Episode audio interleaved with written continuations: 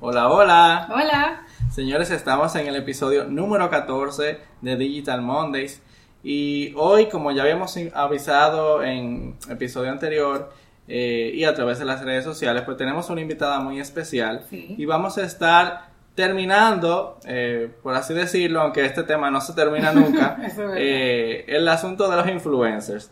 en esta ocasión tenemos a Natalia Medina de The Key Item como invitada que está con nosotros y nos va a contar un poco de su experiencia. Vamos a hablar un poquito con ella. Eh, a ver, ¿qué tal? Bienvenida Natalia. Ay, gracias, gracias a ustedes por la invitación. Oh, claro.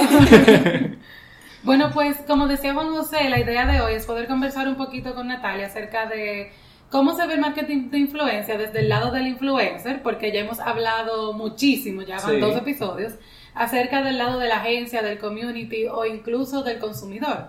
Pero nos encantaría escuchar eh, de tu parte cómo se ve incluso cuando una marca te aborda, que yo creo que eso es lo más difícil. Una marca te aborda y te dice, mira, yo quiero que tú seas mi influencer. Sí. ¿Qué pasa con eso? no, pero espérate.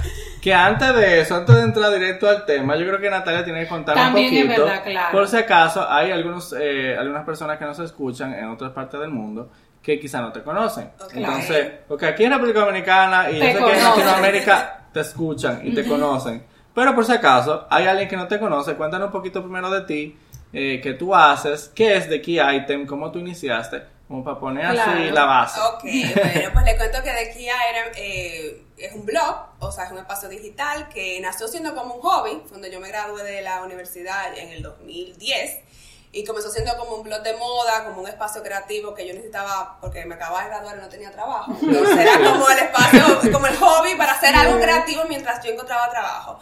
Eh, ya han pasado ocho años y bueno, ya ese, el proyecto se ha ido transformando, ya no es un simple blog de moda, sino que eh, yo, lo, yo, lo, defino como un espacio de, inspiración para curiosos que desean emprender un estilo de vida creativo. Oh, pero muy bien. Sí, porque, porque, sí, porque al final ya no, ya no es tanto, hablamos de moda y la ropa, sino como que muchos, eh, muchos de mis seguidores o como le digo yo, la comunidad que se ha ido creando son de emprendedores. Y si no son emprendedores, son personas que quieren descubrir ese lado creativo.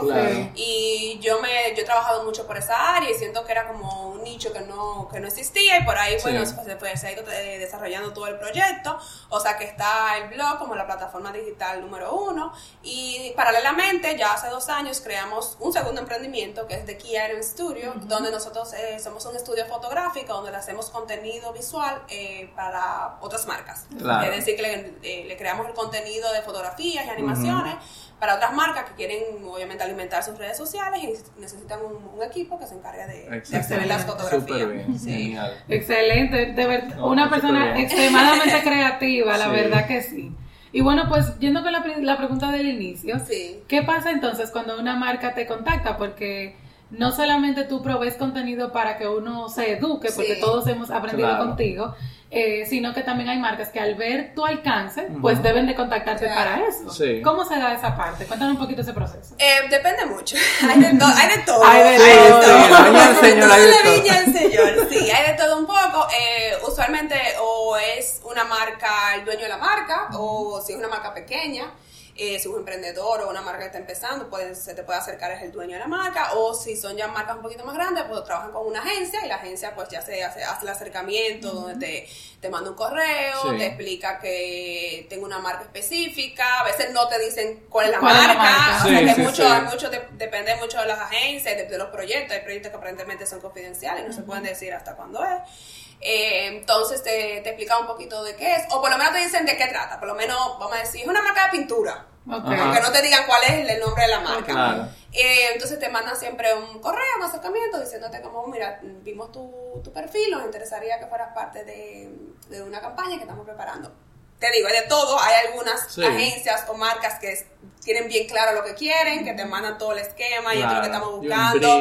Exacto, un briefing es de todo. Okay, es lo correcto. ¿Cuál es la cotización? Claro, sí, sí, pero... Empecé por ahí. Y luego de la otra parte, te, te vi quiero trabajar contigo, ¿cuánto tú cobras? Y ya. y ahí es como, oh, Dios mío. Por favor. Que ni saben qué tú haces, qué pueden hacer como, contigo. Sí, es como que parece que se toparon con el, el Instagram o alguien le dijo y obviamente es la, vamos a decir que son las personas más informales Sí. y, y es la que yo no recomiendo obviamente como marca, o sea, no es el tip que le doy a una marca que haga ese tipo de acercamiento. Sí. sino que es importante que que aunque tú como marcas tengas bien, o sea, ideas exactamente cuáles son tus objetivos, aunque tú no tengas toda la idea creativa, porque obviamente tú estás buscando un creativo, un Sí, creador de contenido, sí. que Claro, claro. al final es un creador de Claro. contenido, que se encargue de promocionar tu marca, pero por lo menos una idea de cuál es tu, de, de cuál es tu, Tu fin. Sí, sí, tu Sí, fin, sí, por lo sí, menos claro. de- esto que voy a hacer, esto que necesito, qué Ajá. podemos trabajar, ¿te entiendes? Eh, o sea que sí, hay marcas, y hay marcas como que sí saben, también, ¿verdad? Hay marcas que te, te dan un feedback de quién es el, o sea, hola, vimos tu cuenta, nos encanta cómo trabajas X temas, o de entender que por lo menos la marca se tomó el tiempo de examinar, de estudiar. sí. Eh, me ha tocado marcas que a veces me proponen cosas que no tienen nada que ver, pero eso, Claro. como decía, Claro. o sea que hay de todo. Pero lo correcto, exacto, son marcas que se te acercan eh, y te dicen exactamente lo que, lo que más o menos andan buscando. Y a partir de ahí, pues ya ellos te dicen, algunos que te dicen hasta la cantidad de publicaciones que están buscando, en, en, en dónde quieren posicionarse, eh, si, qué tipo de formato va a ser. Video, Video, y si no te lo dicen, pues bueno, entonces ahí Se entro yo, ahí entro yo entonces hacer todas mis preguntas. Sí, Porque sí, usualmente sí. a veces también tienen la idea, pero no saben también si los formatos, no Ajá. saben Claro. O no lo han definido. O lo dejan abierto, lo que tú me, lo que tú me propongas. Sí. Entonces, ya en el lado de influencer, ya toca a uno. Claro. Si hay influencers que están escuchando, es como entonces poner tú, comenzar a hacer las Tus preguntas, tus condiciones. condiciones, con- no, y decir, ok, ¿en qué formato va a ser? Porque no lo, como digo yo, no lo mismo hacer un video que hacer una simple foto. Claro, Aunque la foto, por más simple que sea, también tiene su producción y, como digo yo, la idea creativa. Claro. Que esa es la parte, como digo yo, que tiene un precio Así que es, no es físico, o sea, no, la idea creativa no es algo físico. Yo digo, ay, me costó Es tanto. intangible. Exacto, es intangible, entonces eh, tú tienes que poner un valor a eso. Claro. Claro. Además de, obviamente, el valor de tus seguidores, de tu engagement. Eso no importa. De tu engagement. Señora, estamos en República Dominicana, ya lo dijimos en el anterior, Los motores son parte natural de este país. bueno, entonces, eh, además de medio, o sea, tu, tu, tu engagement tiene un valor, tu, tu, tu cantidad de seguidores, obviamente, todo ese tipo de cosas, pero también tu idea creativa. O sea, que yo a veces le doy hasta más valor a eso, porque literalmente yo me voy a poner a pensar cómo yo me voy a encargar de promover de una manera orgánica y creativa tu producto, que se Claro. adapte también y que mi comunidad también lo vea como un beneficio. Claro sí. Claro. Entonces, ese es como el primer acercamiento. Y yo creo que de ahí va de la mano incluso el tú poder estudiar muy bien esa, esa marca que te está contactando Sí, sí. para saber si tu comunidad lo va a Claro, aceptar. Porque también. pasa mucho, hemos visto casos Claro. Que las marcas se acercan, el influencer lo acepta, pero lo que se escucha en la red, el ruido es malo. Claro. Sí, ¿Cómo es posible sí. esta persona con esta marca? Como que no entiendo, como que no me dan Ajá, los números. ajá. Entonces imagino que de ese lado ustedes como influencers también deben de tener como sus estrategias, sus objetivos claros. Claro, sí. ¿Verdad? Sí, por ejemplo, eh, yo, siempre Los digo, y, estándares. sí, los estándares. Por ejemplo, yo en el curso, tengo dos cursos, que es uno de Instagram Ajá. y uno para bloggers, o sea, para Sí. personas que quieren empezar un blog y luego trabajar con marcas. Es que tú tienes que tener bien claro cuál es como, cuál es tu tu personalidad y el estilo Claro. de tu marca y a qué tipo de público tú vas dirigido y hasta los valores. Claro. Eso es muy importante, la gente se pierde con eso, los valores, realmente cuáles son tus valores, que comienzan con tus valores personales, Sí. o sea, tú como persona, y luego como tú le vas dando a la marca, y cuando tú eres influencer, tú eres la marca, Claro. o sea Exacto. que tiene que ir de la mano, de manera sí, u sí. otra. Entonces, tus valores son muy importantes, por eso te va a ayudar también a tomar decisiones a la hora que se te presenten esas situaciones que viene una marca y tú dices, ok, realmente esta marca va con los valores que yo tengo, va, realmente va con el estilo, realmente se adapta, como tú decías, Maciel. A veces te llega una marca que es un producto que tú consumes muy poco, o que Claro. tu comunidad no está acostumbrada a ver. Entonces, o tú como, que- como influencer crea- y creativo tienes que buscarle la vuelta para que Sí, se vea para dejarlo ahí que parezca que, que parezca como mezclarlo o, o que ahí es que también viene la parte relativamente que tú dices, concha, que me gusta esta marca, me gusta, yo busco la manera, bueno, tú buscas la manera, Ajá. o ya te toca desistir y decir, no, mira, esto es la verdad, o sea, Sí. por más que yo lo meta, como dice, no Sí. pega ni, no pega ni No con dice. Por ningún lado. No Por va ningún conmigo, lado, no, va, no va, entonces eh, ya ahí ya toca como la integridad de, de como de uno como influencer, saber a qué decirle que sí, a qué decirle que no. Excelente. Súper Y bien. Una pregunta, Natalia, te tengo. ¿Qué pasa con los precios? O sea, eso es algo que la mayoría de las personas quieren saber, incluso la mayoría por curiosidad, ni siquiera porque tengan un presupuesto ni lo hayan imaginado. Eh, contratar a un influencer. ¿Qué pasa con el precio? ¿Cómo el influencer puede eh, ponerle un precio a su trabajo? Porque como bien tú decías, hay una parte creativa Que es que, intangible. que es intangible, a la que tú no le puedes decir, por ejemplo, compararla con tu competencia, Claro. por ejemplo, la leche Milex cuesta tanto eh, Exacto. líquida Claro. y la Parmalat cuesta tanto líquida y las dos son enteras y yo puedo medir, ¿no? Sí. Entonces, en ese caso, ¿cómo el influencer se hace?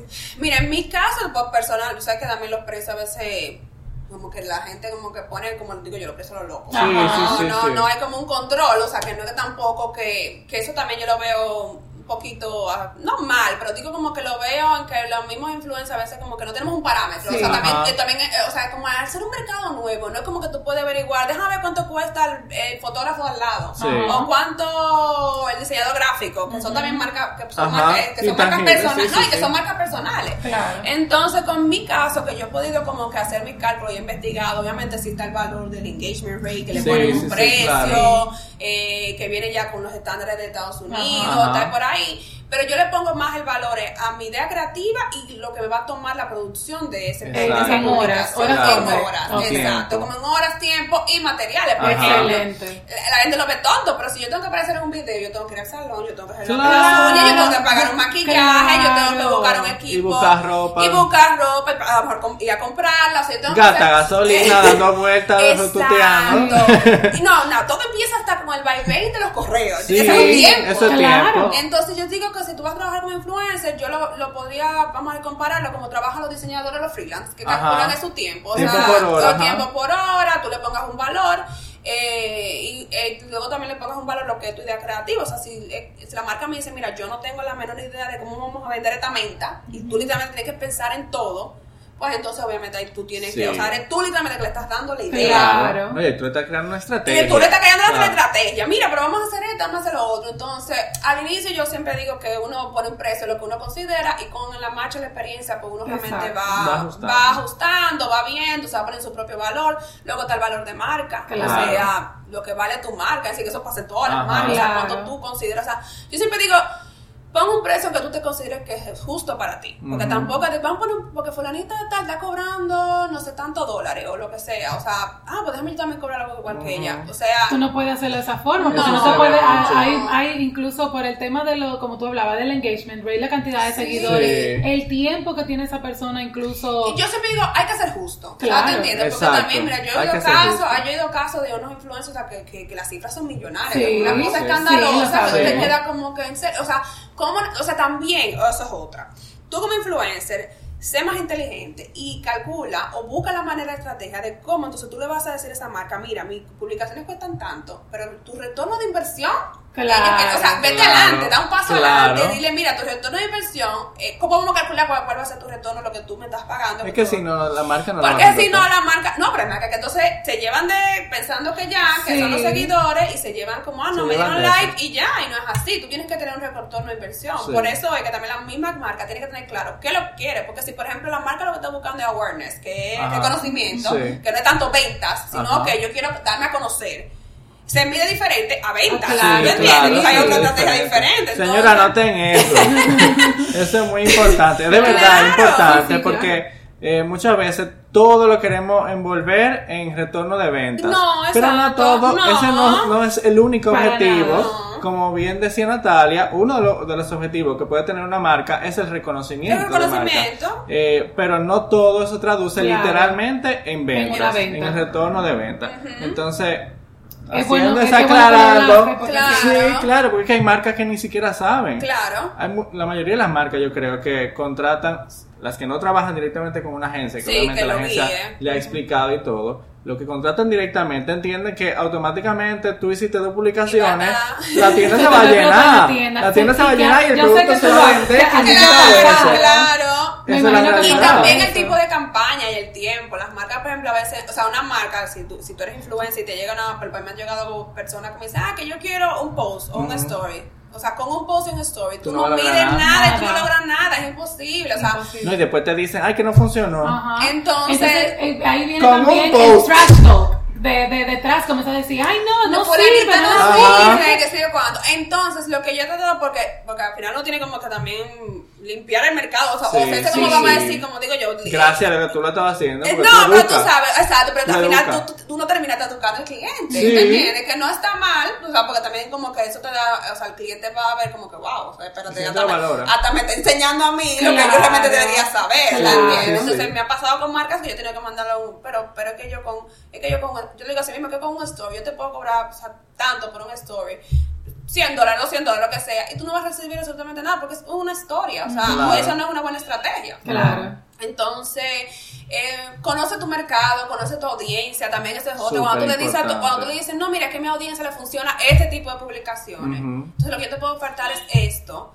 Entonces ahí viene la negociación, o sea, tampoco no se, no se case con la idea, ah, esto fue lo que me dijeron que querían y yo lo voy a hacer esto. No, o sea, viene la contrapropuesta. Y esa es Claro. la parte también de, determinar entonces cuándo, a qué acuerdo que vamos a llegar. Claro.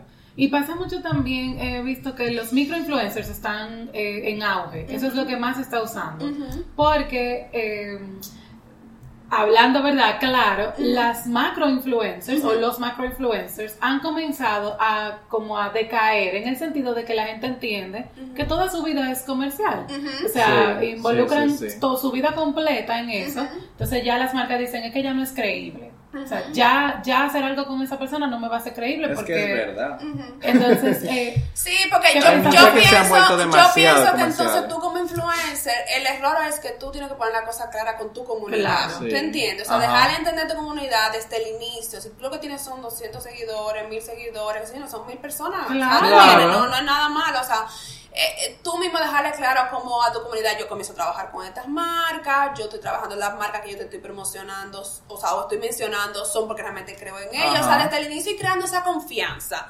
De tal manera que cuando puede ser que tú llegues a un macro influencer, todavía Claro. la gente va a confiar si va a seguir confiando en ti. ¿tú Claro. entiendes? Claro, porque tú le fuiste en esto Porque tú le fuiste en principio. eso Sí, desde el principio y fuiste creando eso. Y como dije ahorita, está, eh, o sea, hay una línea muy fina de, de, de cuando tú creas esa comunidad, tú la puedes perder en un instante por una mala decisión. Claro. Entonces, es. como que hay que pensar bien claro, o sea, como eh, eh, cuando tú, o sea, si tú, si tú realmente vas a pasar esa línea, o sea, si vale realmente la pena. Claro. A veces no, porque yo creo que después que tú te pasaste a construir como que una confianza, es como una relación, o sea, Una tú tienes una relación, con alguien que tú la, re- o sea, tú la rompas por cualquier cosa que pase Ajá. humanamente, porque cometemos errores.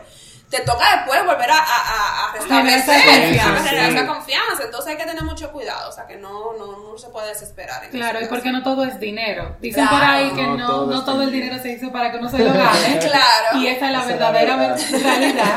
la verdad, la verdad. Y yo creo que con los influencers pasa mucho eso. Eh, a veces se, se le llena la, ca- la cabeza de que eh, me van a pagar un millón de pesos, eh, me, voy, me voy a ganar, me van a llevar de viaje, lo Sí. que sea que se Sí. puedan Me ofrecer. van a hablar a casa. Exacto, que pasa Eh, eh, muchísimo. de, mire, de verdad que, o sea, eso ya te digo, muy... Sí.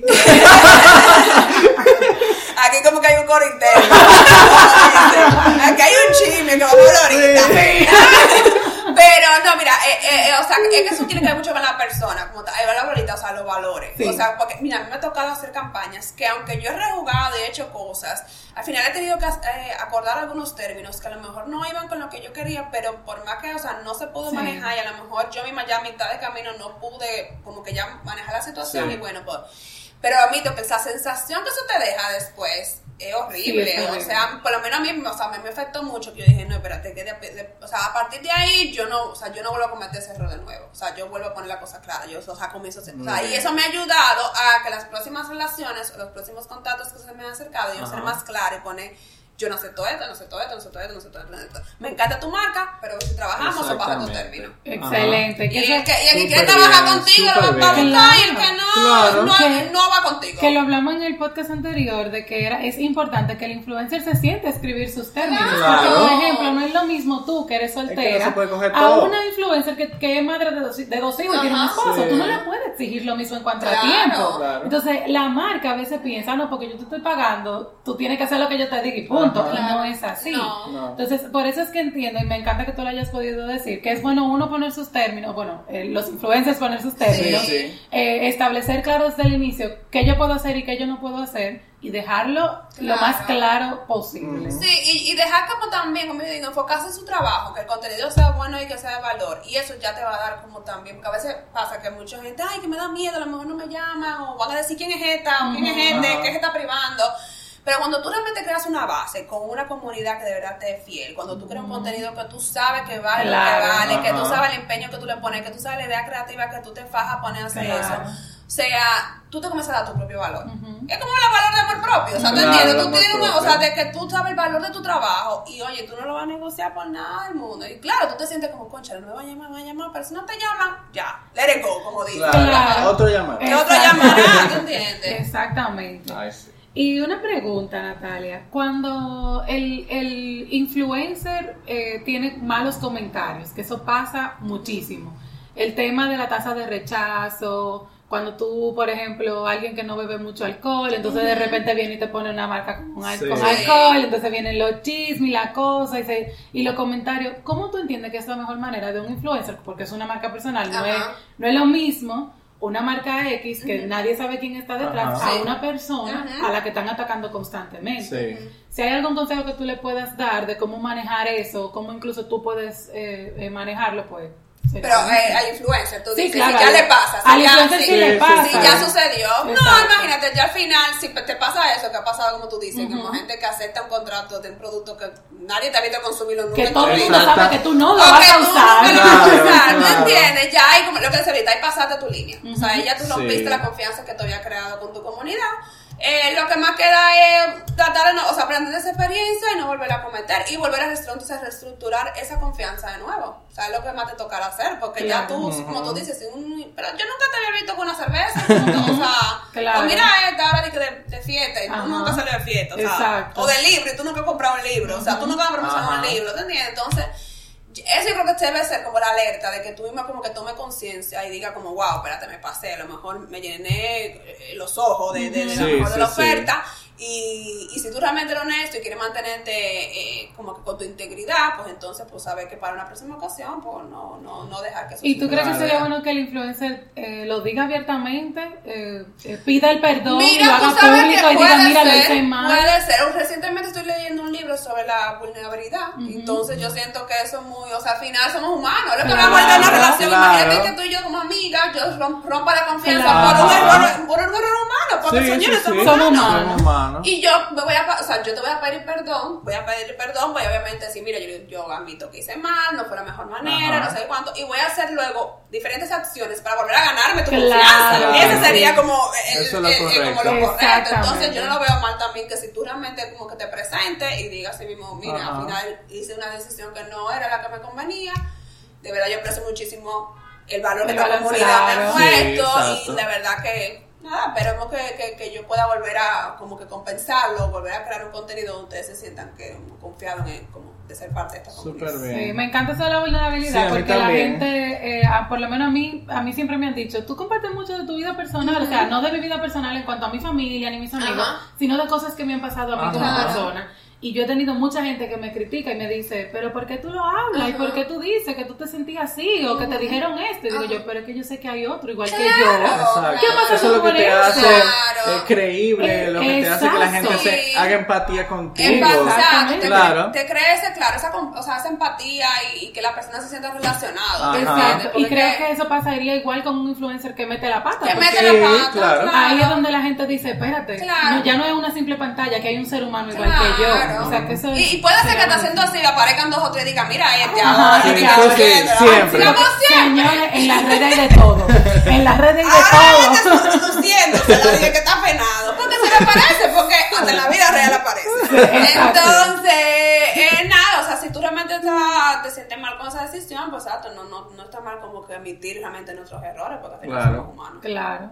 Y algún, y, eh, como consejo para un microinfluencer, que yo sé que son los que la tienen un poquito más difícil porque compiten con gente que tiene millones de seguidores o cientos, cientos de miles de seguidores, que lamentablemente es lo que todavía las marcas ven, que sabemos que está mal, pero lo hemos dicho, pero eh, luchan con eso de es que no me llaman porque fulana tiene tanto, porque la otra tiene lo otro.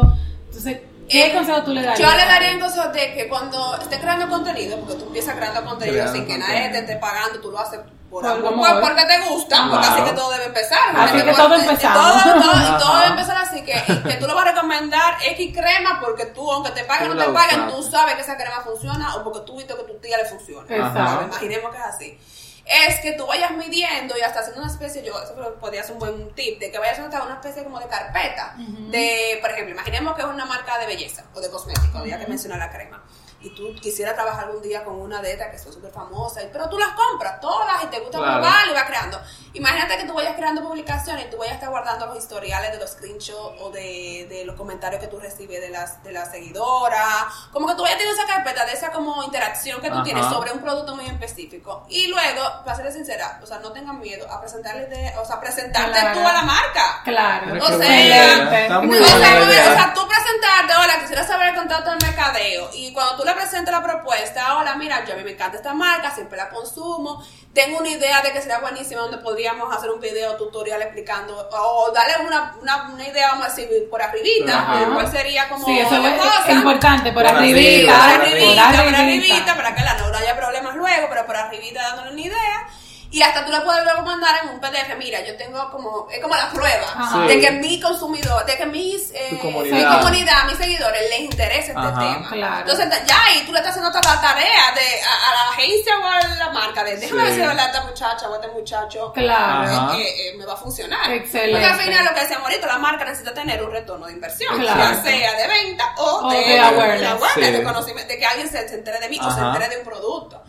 Eh, entonces no tengan miedo a presentarse a las marcas, pero eso tú tienes que tener, yo lo admito, si fuera yo el punto de vista de una marca, tú me tienes que dar un poquito de prueba de realmente quién tú, o sea, si realmente va a funcionar.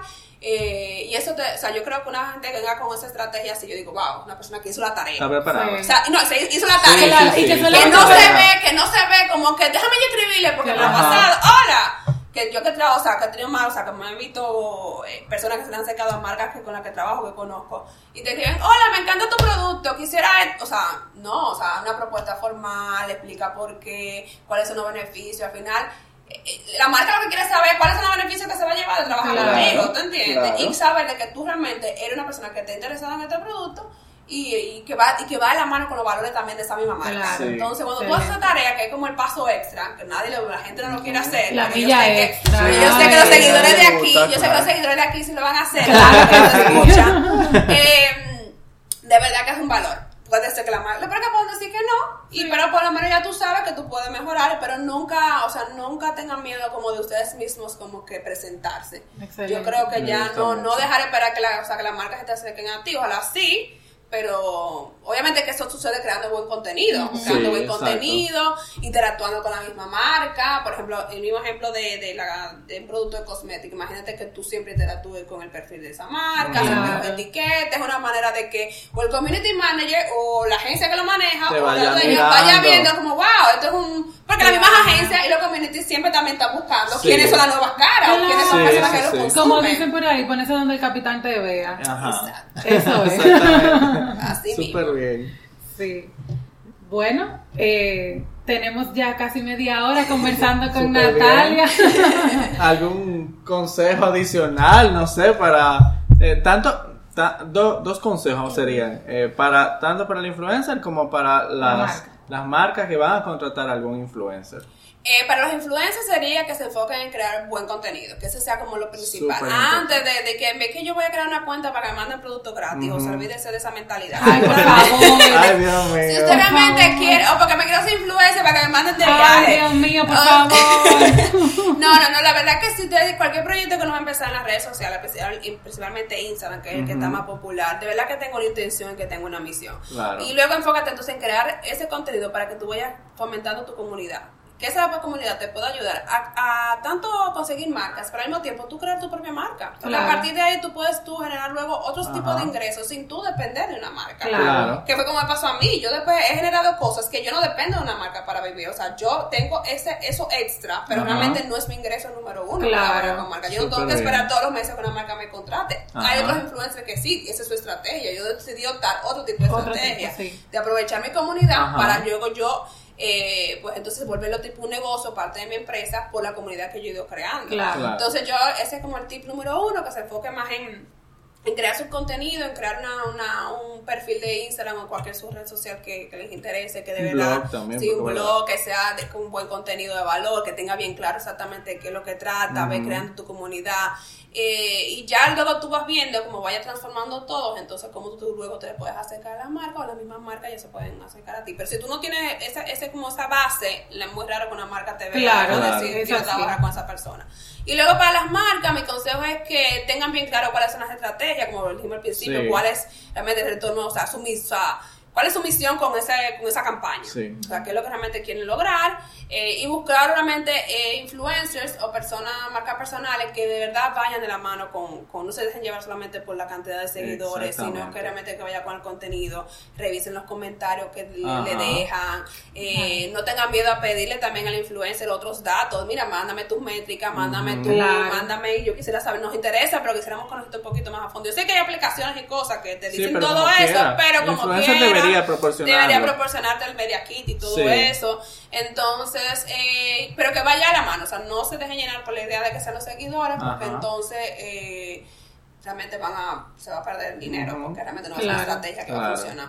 Es Claro. así. Bueno, yo creo que bien. Me eh, encantó. Eh, podemos durar tres horas hablando con. Natalia y no nos va a dar el tiempo. Así es. La verdad es que ha sido un placer hablar Ay, contigo sobre esto. Y como hablamos tanto del tema de, que de creación de contenido, Ya y lo Natalia saben. lo dijo tanto, pues el próximo lunes vamos Es a que conversar. experta en esto. El próximo lunes seguimos conversando con Natalia acerca de la creación de contenido. Exactamente. Así que no lo pueden perder, ¿No? No. No, se lo pueden perder. Bueno, nada, ha sido todo por hoy, así que nos vemos el próximo lunes. Hasta el próximo lunes. Chao. Bye. Chao, happy Monday.